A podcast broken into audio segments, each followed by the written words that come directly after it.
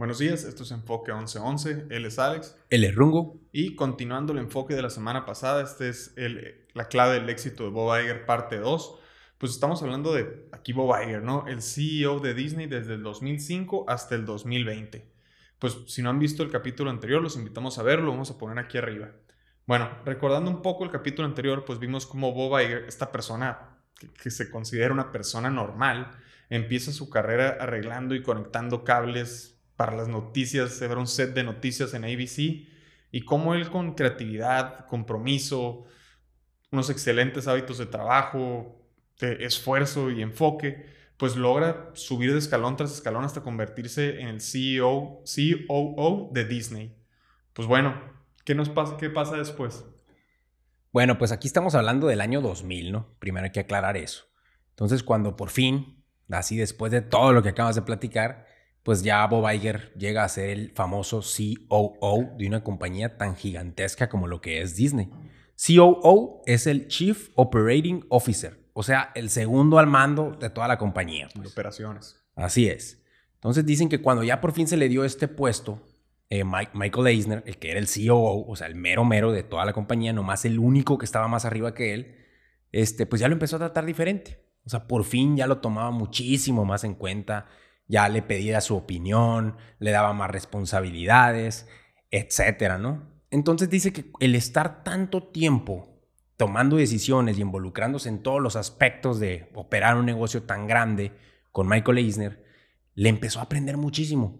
Empezó a ver y a pensar como Michael Eisner. Dice que literal él lo enseñó a ver y a pensar diferente. ¿no? O sea, así de, así de fuerte fue la influencia que hizo en él. Su mentoría. Sí, dice que él se fijaba, o sea, Eisner se fijaba muchísimo, muchísimo en los pequeños detalles. O sea, todo lo veía así como que granular. Así veía todos los pequeñitos detalles de cualquier cosa. Imagínate ir a un parque de diversiones y enfocarte en el cartel. El cartel está mal puesto. O sea, en, no sé, cosas muy pequeñas. Sin embargo, no perdía de vista el famoso bigger picture. O sea, él veía el panorama desde atrás y decía, híjole, esta cosa gigantesca que queremos lograr se va a lograr haciendo un conjunto de pequeñas cositas muy bien hechas, pues. Entonces, eh, pues ya empezó a tener esa relación muchísimo más cercana con él y prácticamente, pues juntos empezaron a manejar esta mega compañía y pues todas sus empresas. Pues sí, con el mundo de empresas que tenían y pues las decisiones que tenían que tomar, pues eran decisiones ya a una escala mucho mayor, ¿no? Imagínate qué montaña rusa poner, qué tema tenía que tener la montaña rusa, qué shows iban a sacar, cuáles en televisión, cuáles en vivo, cuáles en cine, dónde abrir parques, qué parques abrir, qué tema ponerles, qué películas sacar y dirigidas hacia qué público, o sea, dónde expandirse. Estamos hablando en este momento, pues ya tenían su relación ahí con Pixar, ¿no? Sí, güey. De hecho, en este punto era cuando ya tenían un deal ellos hicieron un deal con, o sea, un trato con, con Pixar, güey, donde tenían que hacer cinco películas. O sea, eso abarcaba el trato, cinco películas de colaboración, ¿no? De trabajar juntos. Las cuales eran, pues, Toy Story, que fue la primera que hicieron. Después sacaron Bichos, después Toy Story 2, después sacaron Monster Inc. y la última creo que fue Nemo, güey. La última de esos cinco deals, ¿no? De ese, de ese, primer deal más bien, que eran cinco películas. Sí. Entonces, pues la verdad siempre que trabajas con una compañía externa, imagínate en este caso una tan grande como es Disney y en el caso de Pixar pues una tan prometedora, pues vienen muchísimas eh, complicaciones. Las dos empresas tienen culturas diferentes, diferente tipo de trato, diferente tipo de personas, diferente tipo de todo, ¿no? Entonces, eh, pues Pixar, por ejemplo, nació de una ideología totalmente diferente, güey. O sea, sus creadores originales, Ed Catmull y John Lasseter, estos dos vatos eran, híjole, ¿cómo, te lo puedo decir? Como gente que amaba, güey, las películas y las caricaturas y todo este rollo, ¿no? Eran demasiado... Apasionados del tema. Ándale, apasionados al respecto. Ed, por ejemplo, era la persona técnica, güey. Él era muy bueno para la tecnología, güey. Él era el encargado de, de cómo hacer que las películas se hagan, o sea, las películas animadas se hagan totalmente por computadora. Hay que entender que en ese entonces pues la neta, eso no, existía, güey. Ellos fueron los primeros en generar un cortometraje lo suficientemente largo como para llamarle película y que fuera totalmente hecho a través de la computadora. Entonces Pixar se funda pues a través de esta misión, pues crear películas animadas de la máxima calidad, hechas 100% con tecnología. Órale. Y John, pues John Lasseter era la persona creativa, güey. Este cabrón era buenísimo para contar historias, ¿no? Era de que de esos de esas personas que de verdad son soñadores, pues. Entonces él ya había trabajado en Disney incluso. Fue uno de sus primeros trabajos. Estuvo en Disney cuando estaba muy joven y lo terminaron cortando, no me acuerdo por qué. Pero el punto es que esta persona pues se sale, ve lo que está tratando de hacer Ed Catmull con Pixar, le llama muchísimo la atención y pues unen fuerzas, ¿no? Y, y, pues una persona que es tan buena para imaginar y conectar con el público y otra persona que es tan buena para generar las tecnologías necesarias para poder hacer esas historias de la calidad que querían, pues empezaron a hacer un equipazo. Y después de eso, güey, llega una personalidad del mundo y los compra, güey. Un tal Steve Jobs. Ok. A Pixar, ¿no? Que ya les inyectó pues una, una, habilidad empresarial muy profesional, ¿no? Además de dinero. Y pues fue la diferencia que, de que Pixar empezara a funcionar ya como compañía. De hecho, fue Steve Jobs el que logró este primer deal con Disney. Aunque pues una aportación muy importante de Steve Jobs ya, ya a Pixar, ¿no? El hecho de poder hacer una colaboración con una empresa tan grande, pues qué importante, ¿no? Bueno, sabiendo la personalidad tan conocida y tan grande que era Steve Jobs, pues en este entonces, en esta parte de su historia, pues obviamente él ya había creado Apple, ya era, fue el CEO de Apple y lo sacan en una disputa, en un, ahí, una manera medio, pues vamos a decir, complicada. sí, turbulenta, no sé. Pero sale de, ser el CEO de Apple y entra, compra, ve algo que brilla, compra eso que se llama Pixar, se convierte en CEO y pues hace su, su parte del trabajo, ¿no? Sí, y como tú sabes y como lo mencionaste, pues Steve Jobs tenía una personalidad no tan fácil de tratar, ¿no? Entonces, en ese momento, pues empezaron a tener ciertas eh, eh, ¿cómo se llama? Pues como que contrarias, güey. Empezaron a pensar diferentes roces, ajá, empecé, diferentes problemillas que tenía con Michael Eisner. Y, pues eso se, terminaban viendo en el trato. O sea, de que pues, el deal que tenían, no, pues que tenía ciertas características ese deal y Steve Jobs decía, no, pues ahora lo tenemos que cambiar. Eh, pero bueno, resulta que Toy Story fue un éxito, güey. Pues rotundo, güey, gigantesco. O sea, fue un éxito demasiado grande, mucho más grande de lo que las dos compañías lo hubieran anticipado. Entonces, cuando estos Pixar quiere renegociar los términos, Eisner no está de acuerdo. Y, y Steve Jobs, sabiendo que pues, tenía algo tan valioso, imagínate una persona tan genia como Steve Jobs, sabiendo que algo medio que lo regaló, pues no estaba tan, no estaba tan de acuerdo en seguir con eso, ¿no? Entonces, algo que hizo que Michael Eisner se molestara muchísimo más de este lado, ya no se tratara nada más de una disputa del deal que habían firmado, sino que se volviera algo un poquito más complicado, fue cuando Steve Jobs saca el famosísimo iPod Saca el primer iPod y con el iPod viene de la mano una cosa que se llama iTunes.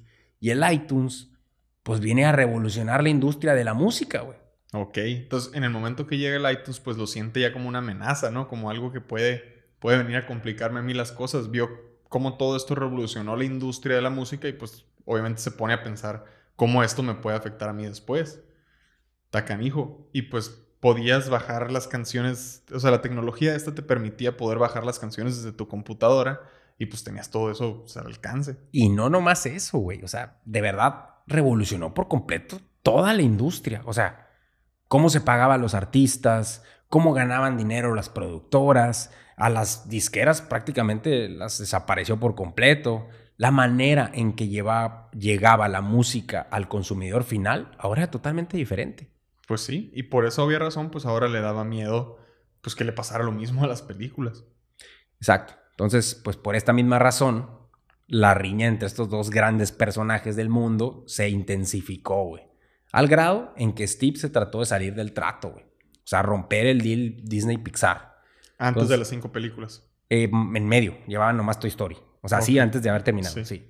Entonces, todo este problema obviamente no le gustaba a los accionistas. Imagínate la junta directiva viendo cómo había sido un hit Toy Story y de volada empieza a ver cómo hay problemas con, con, la empresa responsable de haber hecho ese hit. Pues eso no, no le convenía a nadie, ¿no?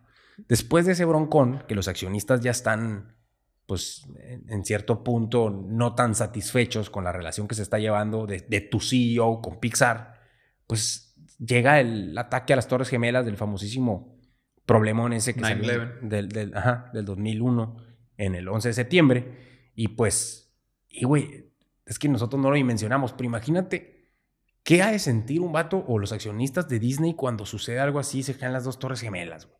O sea, obviamente Disney se vuelve una especie de target, güey. Sí. O sea, tú no sabes si puede llegar a pasar algo en tus instalaciones porque tienes tanta gente, porque es tan conocido, por lo que tú quieras.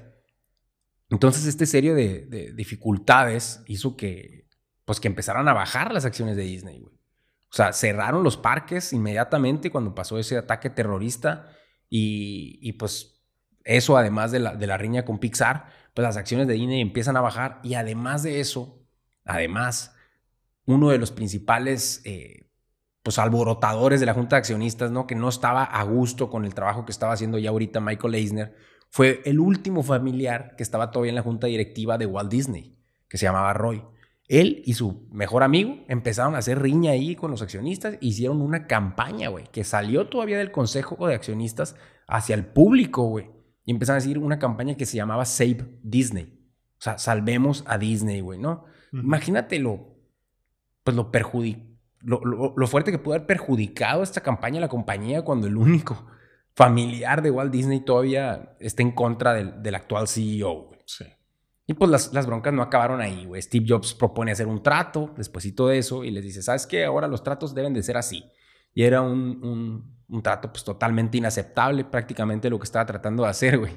Era que, que, Disney fuera un distribuidor pasivo de las compañías. O sea, que todo, todas las películas, de las películas, perdón, que todas las películas fueran de Pixar. Y simple y sencillamente Disney era el distribuidor. Ah, no. Pues obviamente Disney no iba a tolerar eso. Uh -huh. Entonces, pues se rompe ahí la relación con, con Pixar por completo.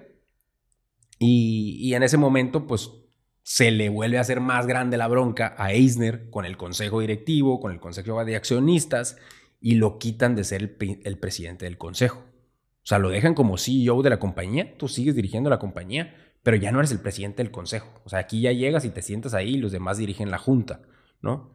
Entonces, a pesar de todos los logros que Eisner había tenido a lo largo de los últimos años, los últimos, los más cercanos ahorita, ya habían sido muy pesados para él. Uh -huh. Y en ese momento, cuando todo se le vino encima, que pasaron todas estas cosas que estamos platicando, que bajaron muchísimo las acciones, que el valor de la compañía se estaba yendo hacia abajo, pues en ese punto decide Michael Eisner decir, ¿sabes qué? Cuando se acabe mi contrato, yo renuncio. Ok. Entonces, qué momento tan fuerte para Eisner, ¿no? El hecho de que, pues después de tanto tiempo, creo que él empezó a ser el CEO en el 84 y estamos en los 2000, tanto tiempo siendo el CEO, tantos logros, tantos, tanto reto que superó, para ahora sí llegar a un cierto punto donde casi prácticamente sale forzado de la compañía, ¿no? Sale, pues digamos, en un descontento. Pero pues por otro lado, pues me imagino que Bob Iger, pues detectó una oportunidad ahí, ¿no? Siendo él el segundo al mando y viendo que el, el puesto número uno está vacante. Claro, güey. Claro, para él, pues era una oportunidad, ¿no? Entonces, eh, a, se llevó muy bien siempre con Eisner y él, pues a lo mejor no quería que se fuera, pero en este punto, pues dio la oportunidad y de hecho lo primero que dijo fue, bueno, entonces, ¿qué? Hice una junta con los accionistas y le dice, ¿sigo yo o qué show? ¿No? Y ahí es donde ellos le dijeron, sí, el, el único candidato interno eres tú, pero externos tenemos varios candidatos. Órale, ¿quiénes eran sus candidatos? Pues su, había muchos, ¿no? Pero su principal competencia, sí, el que empezó a emerger como de verdad contendiente y estaba compitiendo contra Bob Iger, era el CEO de eBay en ese entonces, güey. Ok, y pues ¿cómo lo hizo él para salir adelante? ¿Qué fue lo que lo llevó a él a hacer la, la decisión que al final tomaron? Pues la verdad sí fue un broncón. Fue un broncón porque, para empezar, güey, o sea, ¿para qué estaba saliendo Eisner? Si Bob Iger estuvo todo ese tiempo con Eisner, pues era como que va a seguir lo mismo, ¿no? O sea, se estaba buscando hacer un cambio y pues dejar al segundo al mando del que estaba antes no es precisamente así que tú digas un cambio muy radical, ¿no? Sí, no es precisamente el cambio más grande del mundo. Pero pues traer a alguien de otro lado, pues a lo mejor y, y presenta otro tipo de retos, no sé, pero definitivamente iba a ser un cambio.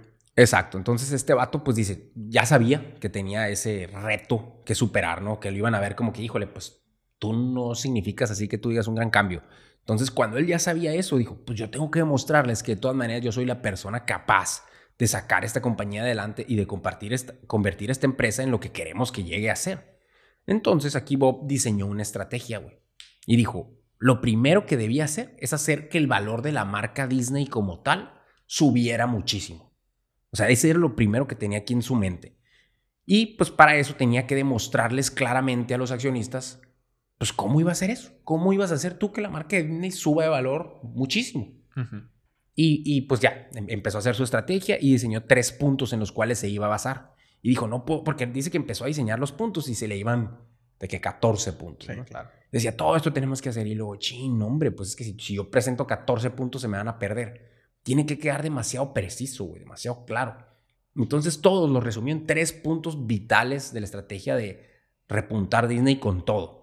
El uno era crear contenido increíble de calidad y de marca Disney, o sea, branded, o sea, de marca de ellos. Sí, es fortalecer la marca, pues. Así es. Dos, irse con todo a la tecnología, todo así ser innovadores tecnológicamente. Y tres, convertirse en una compañía verdaderamente global. Entonces con eso, güey, les demostró a todos dónde querían que Disney estuviera. Y después de que les dijo, hasta acá tenemos que estar, luego les diseñó un roadmap donde les dijo, miren, así vamos a llegar para allá. ¿No? Entonces, de esa, y, obviamente el roadmap pues estaba basado en los tres puntos que acabamos de mencionar, ¿no? Sí, Era en la misma estrategia directito hacia donde querían llegar y convertirse como compañía. Nuestro último objetivo, esto, esto se los dijo al final, así ya que ha presentado eso, dijo, nuestro último objetivo es ser la compañía más admirada del mundo. Y para lograrlo, tenemos que ser admirado por nuestros clientes, nuestros accionistas y nuestros empleados. Ok, está perfecto y se entiende muy bien, pero, ok, para que te admiren tus clientes, como dices, pues es muy fácil, haz producto que, que les guste y te van a empezar a admirar. Para que te admiren tus accionistas, pues es todavía más fácil, haz dinero. Pero para que te admiren tus empleados, ¿qué acciones tomó? ¿Qué, qué, qué es lo que propuso? Pues él dice que lo, principal que debes de hacer tú para que tus empleados eh, admiren la compañía, además de crear una cultura adecuada, es creando productos de los cuales se sientan orgullosos. Mm. O sea, si una persona que trabaja para ti está orgullosa de eso que está poniendo en el mercado, de eso que está logrando, si él quiere que los demás sepan que, y traer todo aquí y decir yo soy parte del equipo que sacó ese producto al mercado, de esa forma pues muy probablemente lo más probable es que esa persona ya admire a la compañía. Claro. Entonces, eh, pues la clave está en ser innovadores y crear contenido de calidad del que ellos se sientan orgullosos.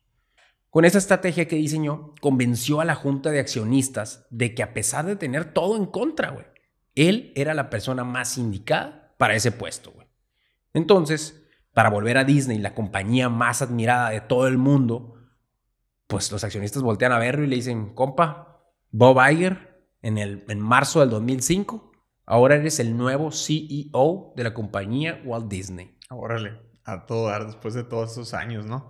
Pero para entender un poco, pues él entró en a Disney en el 1995 y lo nombran CEO en 2005. Puede sonar mucho, que pues tuvo 10 años, y entendiendo que llegó a Disney como el segundo al mando casi casi, ¿no? Llegó en uno de los puntos directivos más altos que podía llegar, y cómo logra subir esos escalones en 10 años, pues CEO no es un puesto que esté vacante muy seguido, ¿no? Como mencionamos, eh, Eisner previamente entró en el 84 y sale en 2005, muchos años en ese puesto. Y después de él, pues sabemos que está aquí Bob Iger y que tiene 15 pues, años en ese puesto, ¿no? O sea, no es un puesto fácil de obtener. Por supuesto que no. No. Bueno, entonces, ¿ahora qué hace? ¿Qué es lo primero que hace como CEO? Pues lo primero fue, híjole, hay que enderezar el barco, ¿no? O sea, él ya había planteado esa estrategia y ya se había conseguido ese puesto, pero pues con eso viene una responsabilidad gigantesca, güey. Y pues ahora tenía que, cumplir, güey. Deliver, ¿no? O sea, ahora toca darle. Y para enderezar el barco, lo primero que tenía que hacer eran cosas que él detectó como bastante obvias, güey.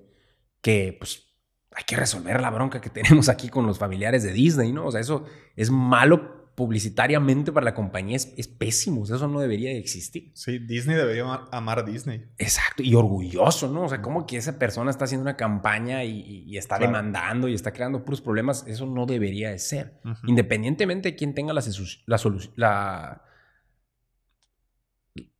¿Cómo se llama, güey? La razón. La razón. Independientemente de quién tenga la razón, eso no importa, güey. O sea, su chama como CEO era resolver ese problema. Entonces lo que hizo para resolverlo fue hablarle directamente a su celular a este sobrino de Walt Disney y se ven cara a cara y mientras están platicando se da cuenta de que lo único que quería Roy, que así se llama, era pues un poquito de respeto, ¿no? O sea, un poquito de ser tomado en cuenta.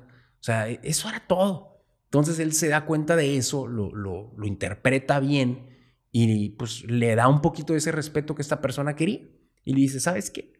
De ahora en adelante eres bienvenido a todo lo que tenga que ver de, Disney, a todos los eventos vas a ser invitado, todos los estrenos, eres parte por completo de la compañía. Sin embargo, sí lo dejaron fuera de la toma de decisiones como de la junta de accionistas, ¿no? Eso es lo único que no se cuadró, pero pues llegaron a un trato en el que las dos partes estaban, iban contentas. estaban contentas y, iban a seguir trabajando todo bien. Entonces ya después de eso, pues eso era como que lo más obvio y lo segundo más obvio que era, güey, pues resolver los problemas con Pixar, ¿no? O sea, si había sido un super hit las películas que estaban sacando, no podían romper esa relación. Claro, y sabiendo que uno de sus objetivos era hacer películas de calidad. Claro, claro. Entonces lo primero que hace, agarra el celular, después de resolver el problema con Roy y le marca a Steve Jobs, güey. Pero tú crees que si este vato no es tonto, güey, ya había llegado hasta donde había llegado por algo. Entonces tú crees que si le hubiera hablado a Steve Jobs y le hubiera dicho, oye, hay que renegociar, él hubiera podido de volar, negociar algo. Yo, yo la veo muy complicada. Muy difícil. Pero entonces, nada tonto, Bob Iger le habla y le dice, oye, Steve, se me ocurrió algo muy padre que pudiéramos llegar a hacer, algo medio loco, le dice. Y el, Steve Jobs de volada, ¿no? Ya ves que es muy creativo, es muy innovador, le encanta tomar riesgos y todo eso. De volada, dime de qué estás hablando, ¿no? ya se fueron y se vieron en persona. Cuando estaban viendo, le platica, no, pues es que lo que se me ocurrió es que como hiciste, pues este iPod y el iTunes y todo ese rollo, pues qué pasaría si después haces algo que, que tenga que ver, pues con, con la industria de las películas y, y ponemos mi contenido ahí.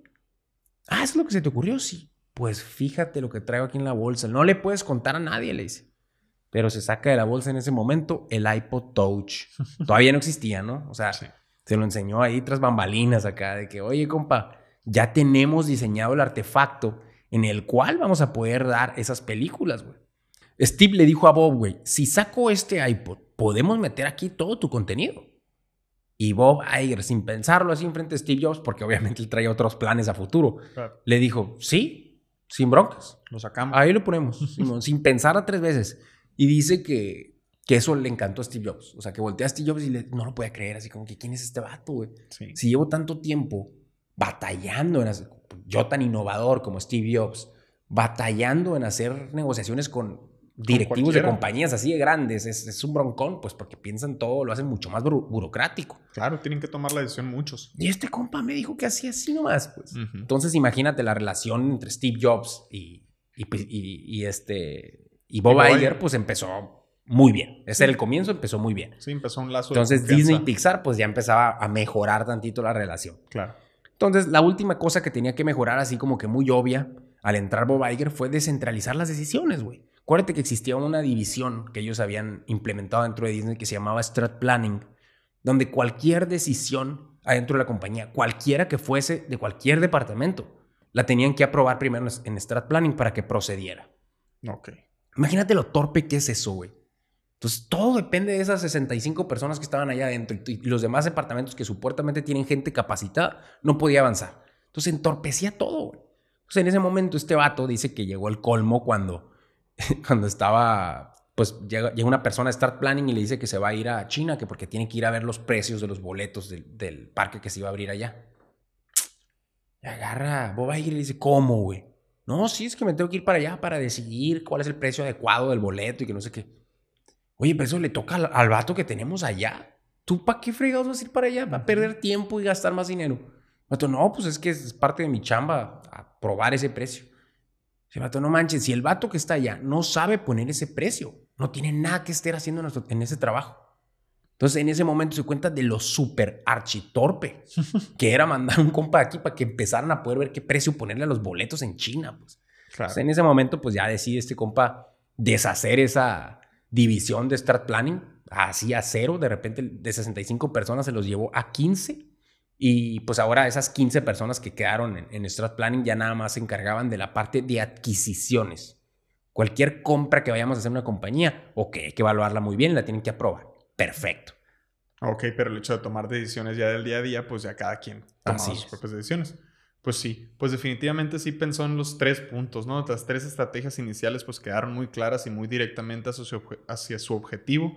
Y pues, pues primero que nada dándole la inclusión esa que que se moría de hambre por ella, el, el, Roy este que dices, de, familiar de Disney. El hecho de esa manera de poder acelerar las decisiones para hacer la compañía mucho más ágil y poderse mover acorde a los objetivos que tienen todos. Y pues ahora sabemos lo que significó la, la, buena relación con Steve Jobs, ¿no? Ya Pixar tiene más de 20 películas con Disney. Pues de, verdad una, una, relación muy, muy fuerte que pues empezó de la manera correcta. Sí, güey, ahorita te das cuenta de que hicieron magia juntos, ¿no? Pero pues no estuvo tan fácil tampoco, ¿no?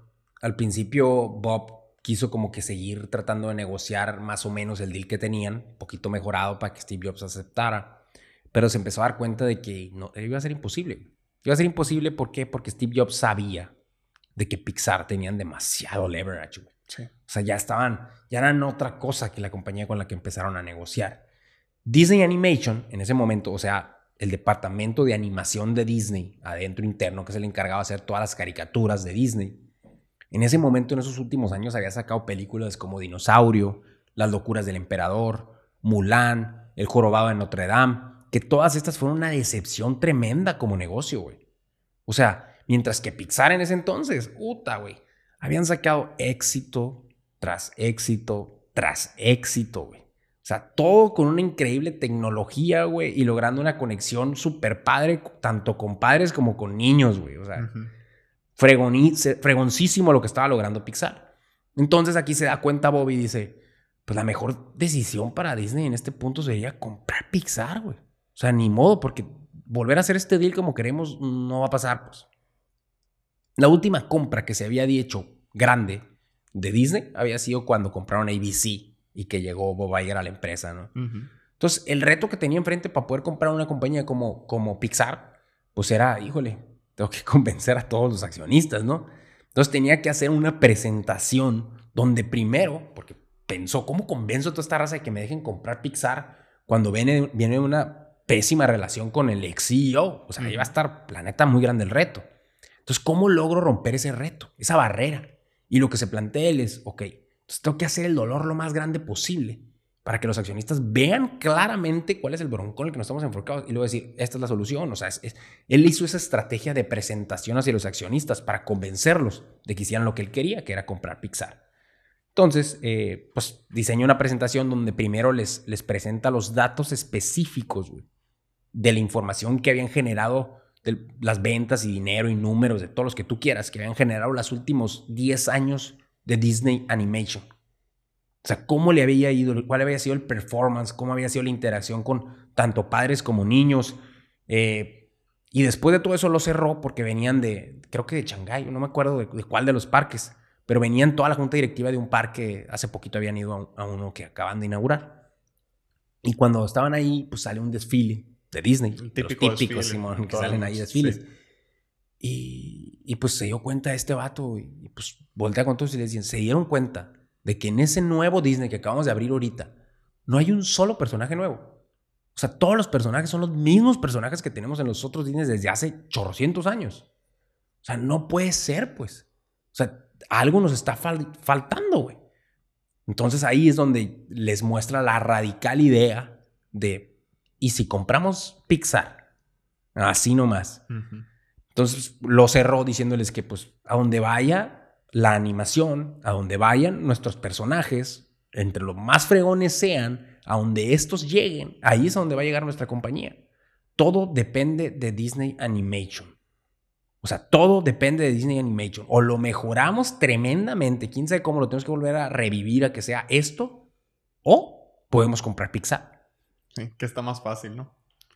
Bueno, pues definitivamente se dieron cuenta que tenían un problema, tenían todos los huevos en la misma canasta. El hecho de, tener todo, todo el potencial o todo el, futuro de Disney en solo Disney Animation, pues ya presentaba un problema por sí solo, ¿no? Y pues aparte de las complicaciones que iba a ser de verdad crecerlo y llevarlo al siguiente paso, pues también iba a ser un, un problema importante. Pero pues bueno, qué buena manera y qué astucia la de Bob de llegar y primero presentarle las dolencias, decirles, miren, por esto y por esto y por esto todo esto nos está doliendo como compañía y pues, ¿qué necesitamos hacer? ¿Cómo le podemos hacer como compañía para sobrevivir? Pues primero que nada, como cualquier compañía en el mundo, tenemos que vender. ¿Pero qué se vende? Pues vendemos productos. Entonces, ¿qué necesitamos? Necesitamos mejores productos, mejores películas, mejores historias. Historias, mejores producciones, todo. Y pues, ¿cómo, ¿cómo hacerlo? Pues hay que llegar a una solución, ¿no? Y pues creo que les mostró la indicada. Sí, güey. De hecho, en ese momento, pues los accionistas les dicen, güey, pero pues Steve Jobs no nos va a querer vender. No, pues no. ¿Y qué les contestó él?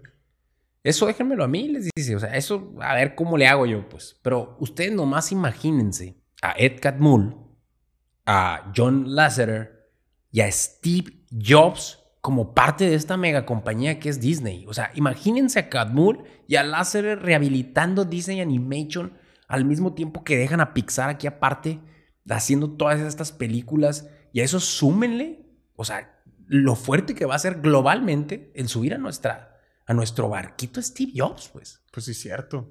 O sea, todo suena, suena muy, muy bien. Todo, todo es, una excelente idea, tanto tener a Catmull y a John ahí haciendo animaciones para Disney como Steve Jobs dentro de la sala, de la junta de consejo.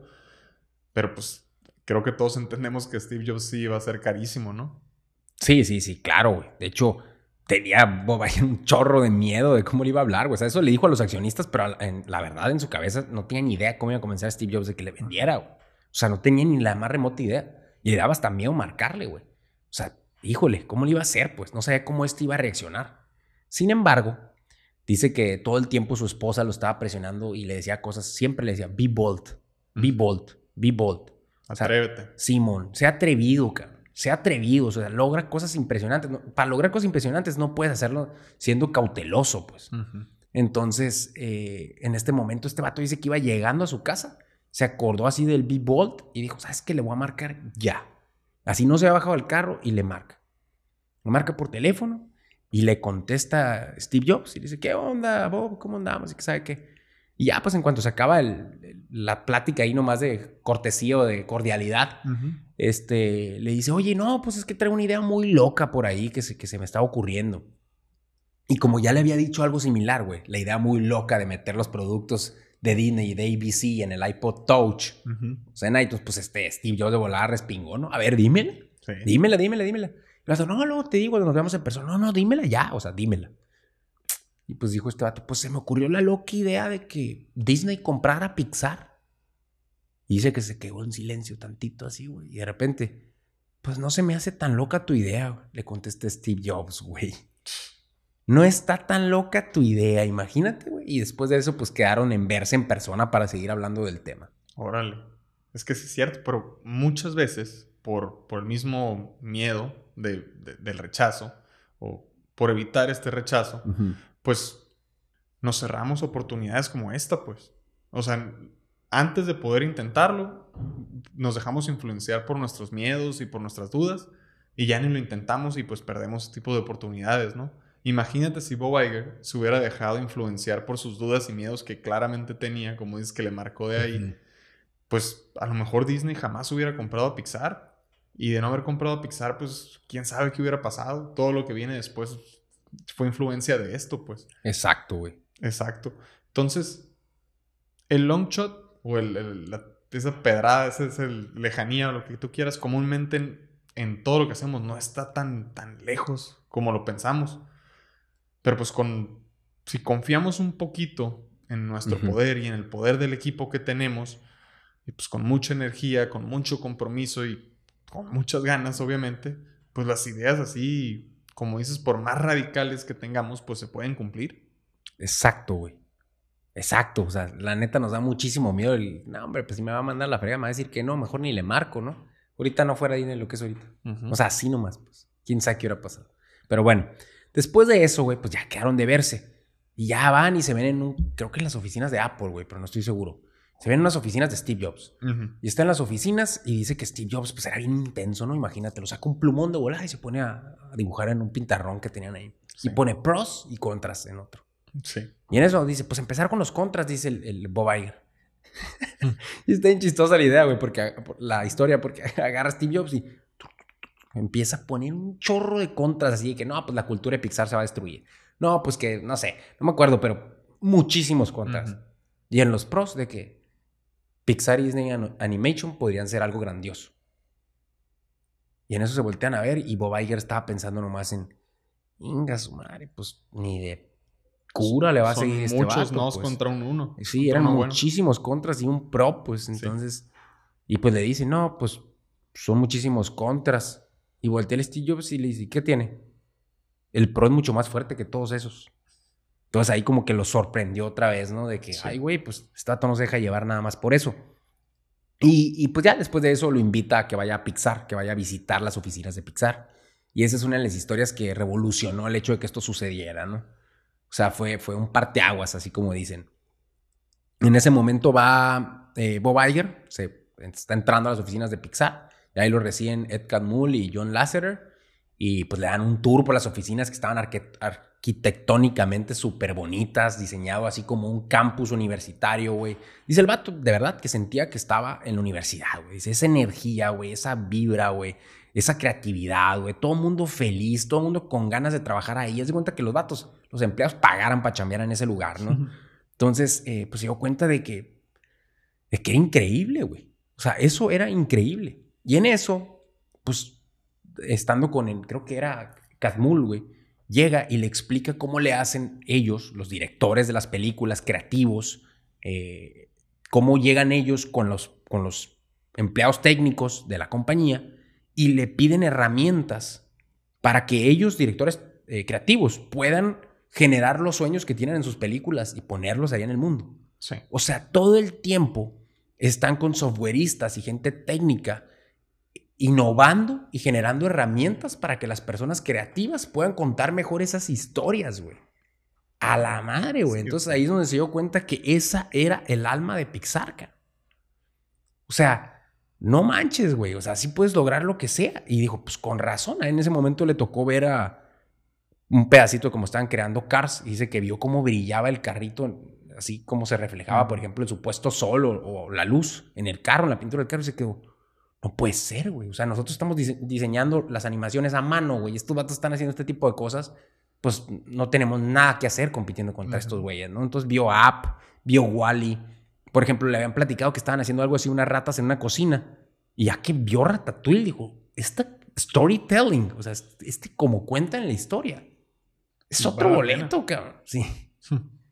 Es que sí, imagínate, pues, todo lo que tenían ahí, ¿no? Porque tenían demasiadas cosas a favor, pero tenían un nivel de talento y una ambición creativa enorme, un compromiso con la calidad, la capacidad que tenían de contar ellos, pues todas las historias, pues ese nivel de tecnología que dices que hasta ellos mismos creaban, o sea, tenían esa habilidad de, ¿sabes qué? Quiero tecnología para poder hacer esto en mis animaciones y lo lograban. Pues esa estructura de liderazgo que implementó obviamente Steve Jobs, y el ambiente en esta colaboración que dices, todos felices, todos entusiastas, trabajando, así como si ellos quisieran pagar por trabajar ahí, pues definitivamente es una cultura donde cualquier persona creativa quisiera trabajar, pues es el ambiente ideal para este tipo de personas. Exactamente. Entonces imagínate este vato, güey, cuando vivió y sintió esa energía, güey, de ver de adentro lo que era Pixar, dijo, nosotros que somos Disney, no estamos ni cerca de hacer algo así.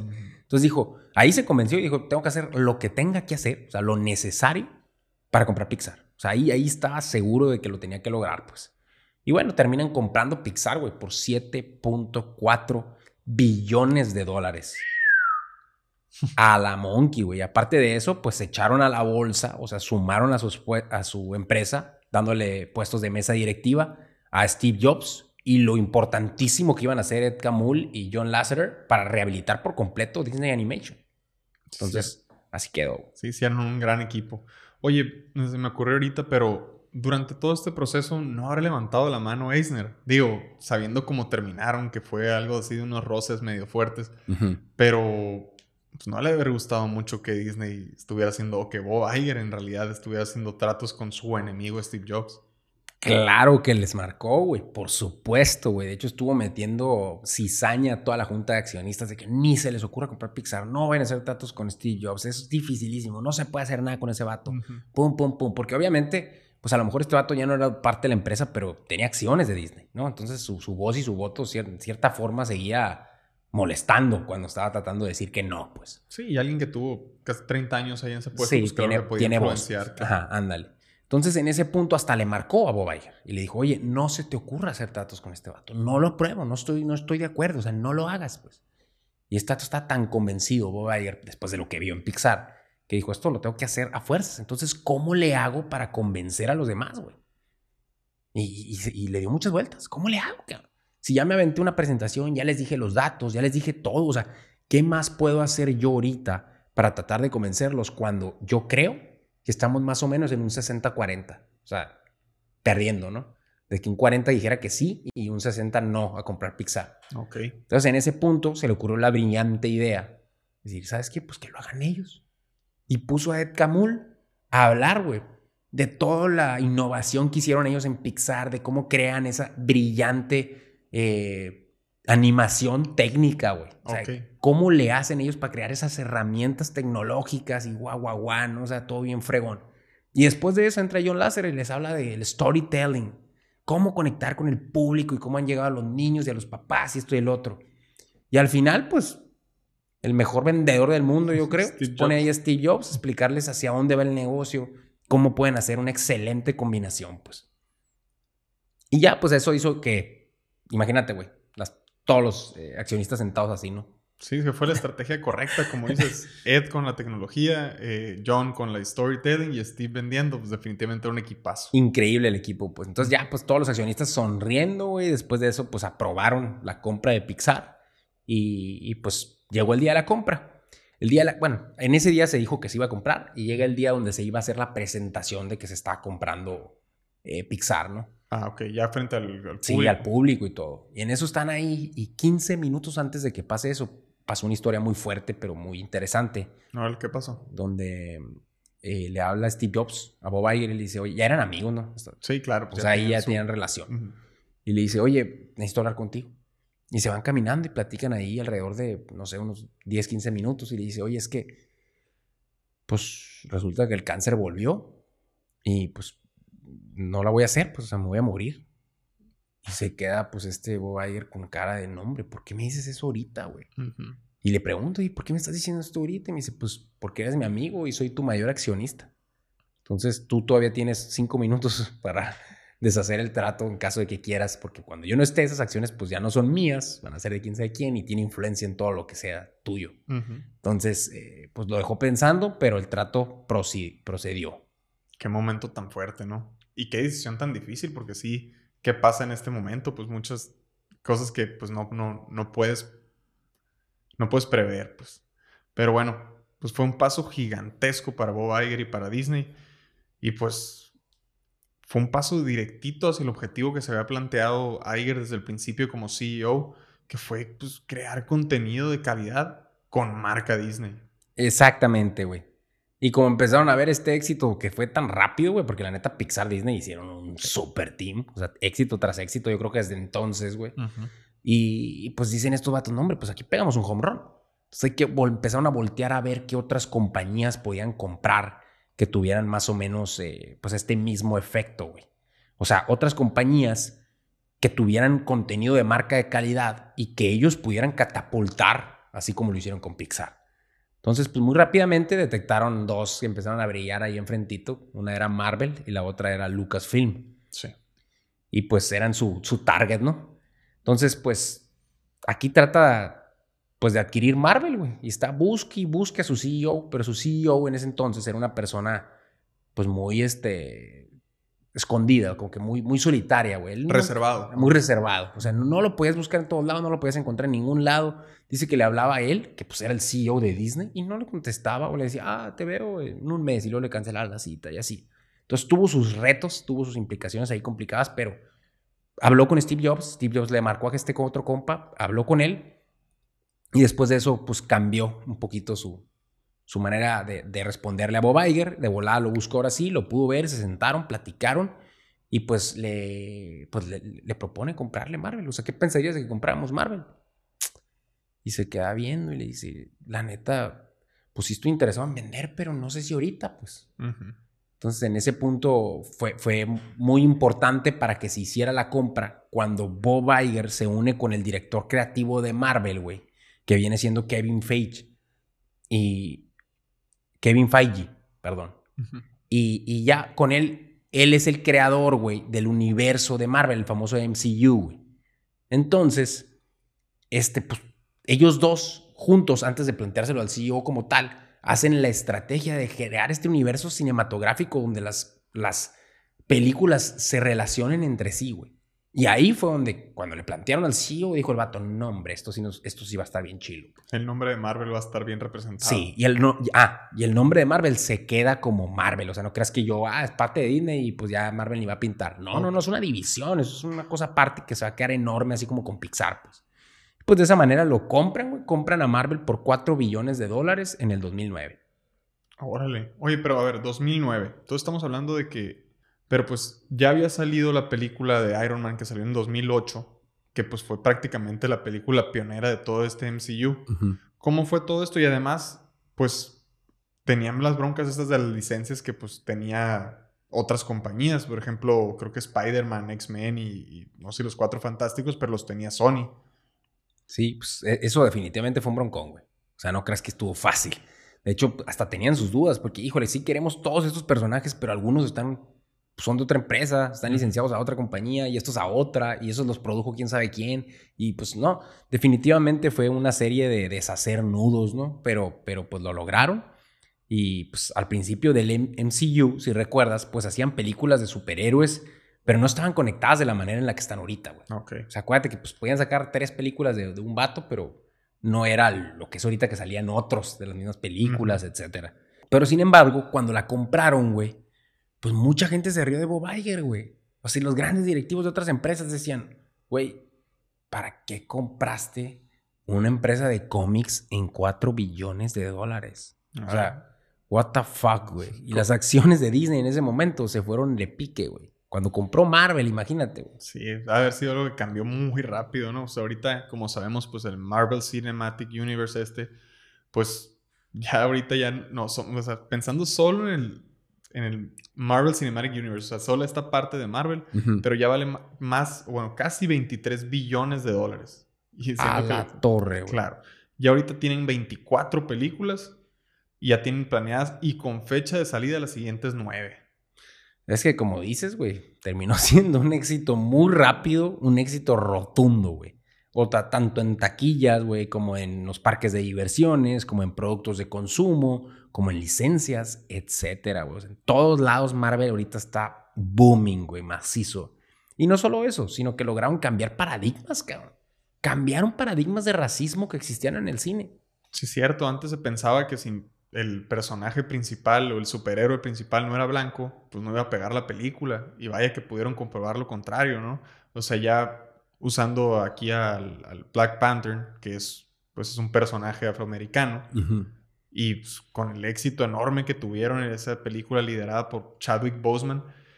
Luego sacan Capitán Marvel y pues, ahorita están sacando la de Black Widow con personajes femeninos y pues parece que es el mismo, el mismo caso de éxito.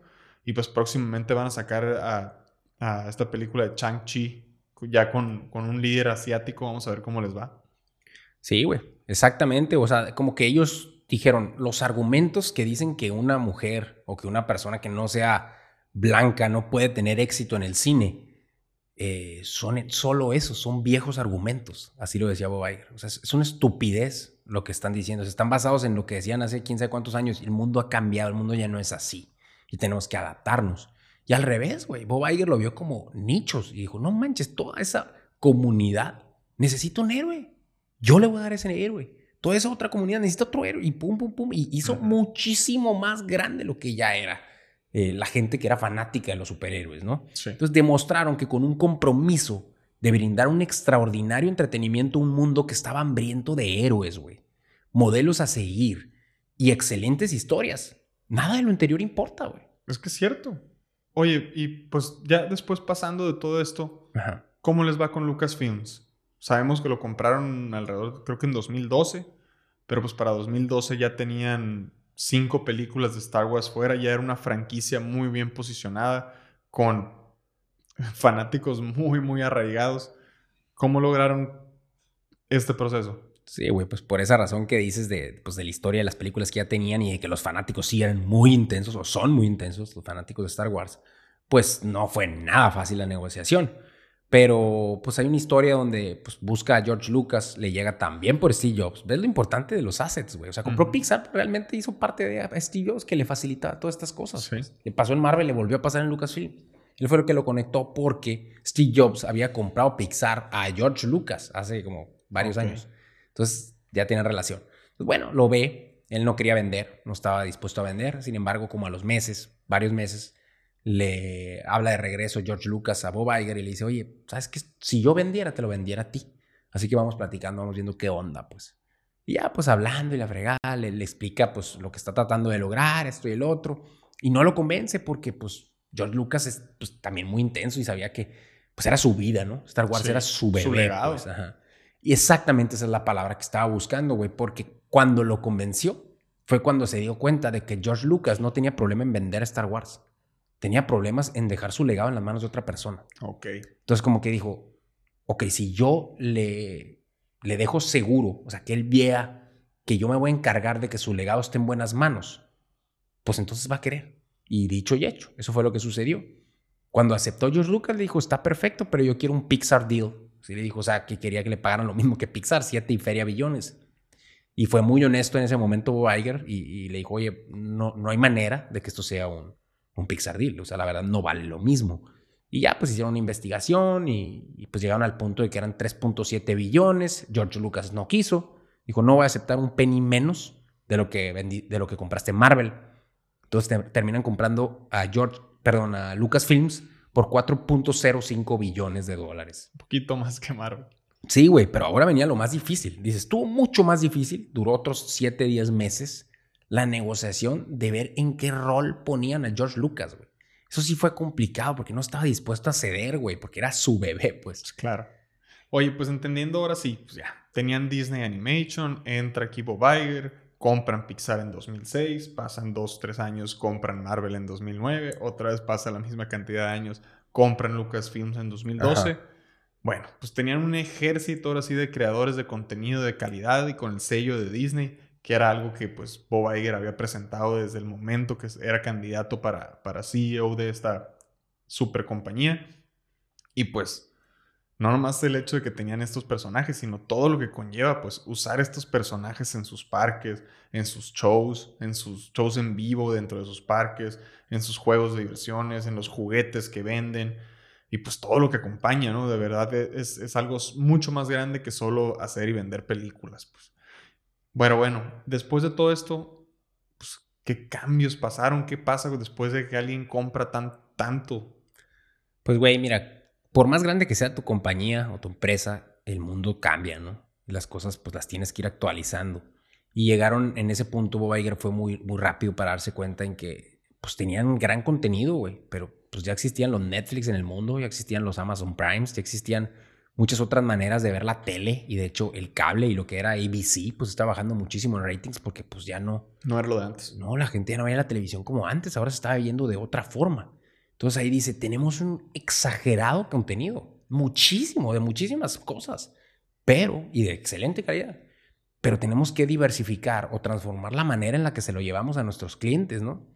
Entonces en ese momento, güey, eh, se acordó muchísimo de, de, de Run, su ex mentor que fue en ABC, de innova o muere. Mm, sí. Y pues se pone a innovar y dice, tenemos que innovar, tenemos que transformar, no importa que eso esté jalando, pero hay que hacer algo, güey. Somos un monstruote que así como podemos seguir creciendo gigantemente, nos podemos caer. O sea, entonces hay que innovar, pues. Y en ese momento sale la idea de hacer Disney Plus, que ahorita ya todos lo conocen, o ESPN Plus, también ESPN Plus. Y ya, pues en la decisión dicen, ok, vamos a hacer Disney Plus, vamos a poner todo nuestro contenido en una plataforma digital tipo Netflix, donde ahí nos, nos pagan una mensualidad y vean todas nuestras películas, nuestros shows, etcétera, etcétera. Excelente. Y es bien igual, pues hay que puedan ver sus partidos de todos los deportes, nuestros este, contenido entrevistas, etcétera, etcétera, ¿no? Súper guau. Pero ahora venía una muy fuerte decisión, güey. ¿Cómo hacemos esa plataforma digital? ¿La hacemos nosotros o compramos otra? Entonces ahí dijeron, no, pues es más fácil si compramos otra. y empezaron a ver opciones. Sí, ándale, exacto. Ahí ha funcionado. Entonces empezaron a ver opciones y qué compañías podemos comprar que tengan contacto directo con el cliente. Eso es lo que estaban buscando al principio. No era tanto así Disney Plus como es exactamente ahorita. Claro. Cuando lo empezaron a explorar era un poco de... Lo único que querían era contenido directo con, con el consumidor. Sí. Entonces en ese momento dicen, no, pues Apple está fuera, fuera de nuestro alcance. Google fuera de nuestro alcance. Amazon fuera de nuestro alcance. Facebook fuera de nuestro alcance. Ok, entonces ¿cuáles están? Y despuésito de esas estaban ahí abajito, güey. Spotify, eh, Snapchat y la que más les llamó la atención de todas o que más se les antojó era Twitter, güey. con su CEO Jack Dorsey. Sí. Y entraron en conversaciones y ya lo iban a comprar, güey. O sea, tenían un deal ya con Twitter hecho. Y en eso este vato como que se le congelaron los piecitos, güey. Y Bob Iger sintió que no era la adquisición adecuada, era mucho dinero, lo que tú quieras. Dijo, ¿sabes qué, güey? No me siento a gusto haciendo este trato. Le habló a Jack Dorsey y le dijo, oye, güey, siempre no. Y pues no, deciden no comprar Twitter eh, cuando estuvieron a punto de, que fue en el 2016. Entonces, eh, pues quieren tener interacción directa con el consumidor de todas maneras y deciden crear cada una de las plataformas. ESPN Plus termina saliendo en 2018 y Disney Plus termina saliendo en 2019. Pero aún, pues ahora venía un chorronal de trabajo, güey. Exacto, el hecho de crearla desde cero, estas plataformas, pues obviamente viene acompañado de muchísimo trabajo. Pero pues en la decisión de disruptir un negocio, pues que en realidad funciona, porque Disney obviamente era un negocio que estaba funcionando, pues por un futuro incierto, pues obviamente pues son decisiones que van a hacer que tomes pérdidas a corto plazo, sabiendo que es con la esperanza de llegar a una recompensa mucho mayor a largo plazo, ¿no? Pero pues para eso sí que es necesario demasiado valor y mucho coraje. Imagínate. Sí, ¿no? Para poder hacer ese tipo de decisiones en unas empresas tan grandes, pues. Y pues bueno, además, pues es inventar contenido para estas plataformas, porque no nomás las vas a sacar y vas a poner lo que ya tienes. Tienes que inventar contenido específicamente para esas plataformas. Por eso las series y todo lo que han sacado últimamente. Sí, güey. Y otra cosa que hace Bob Iger en ese, en ese momento es ir y comprar Fox, güey.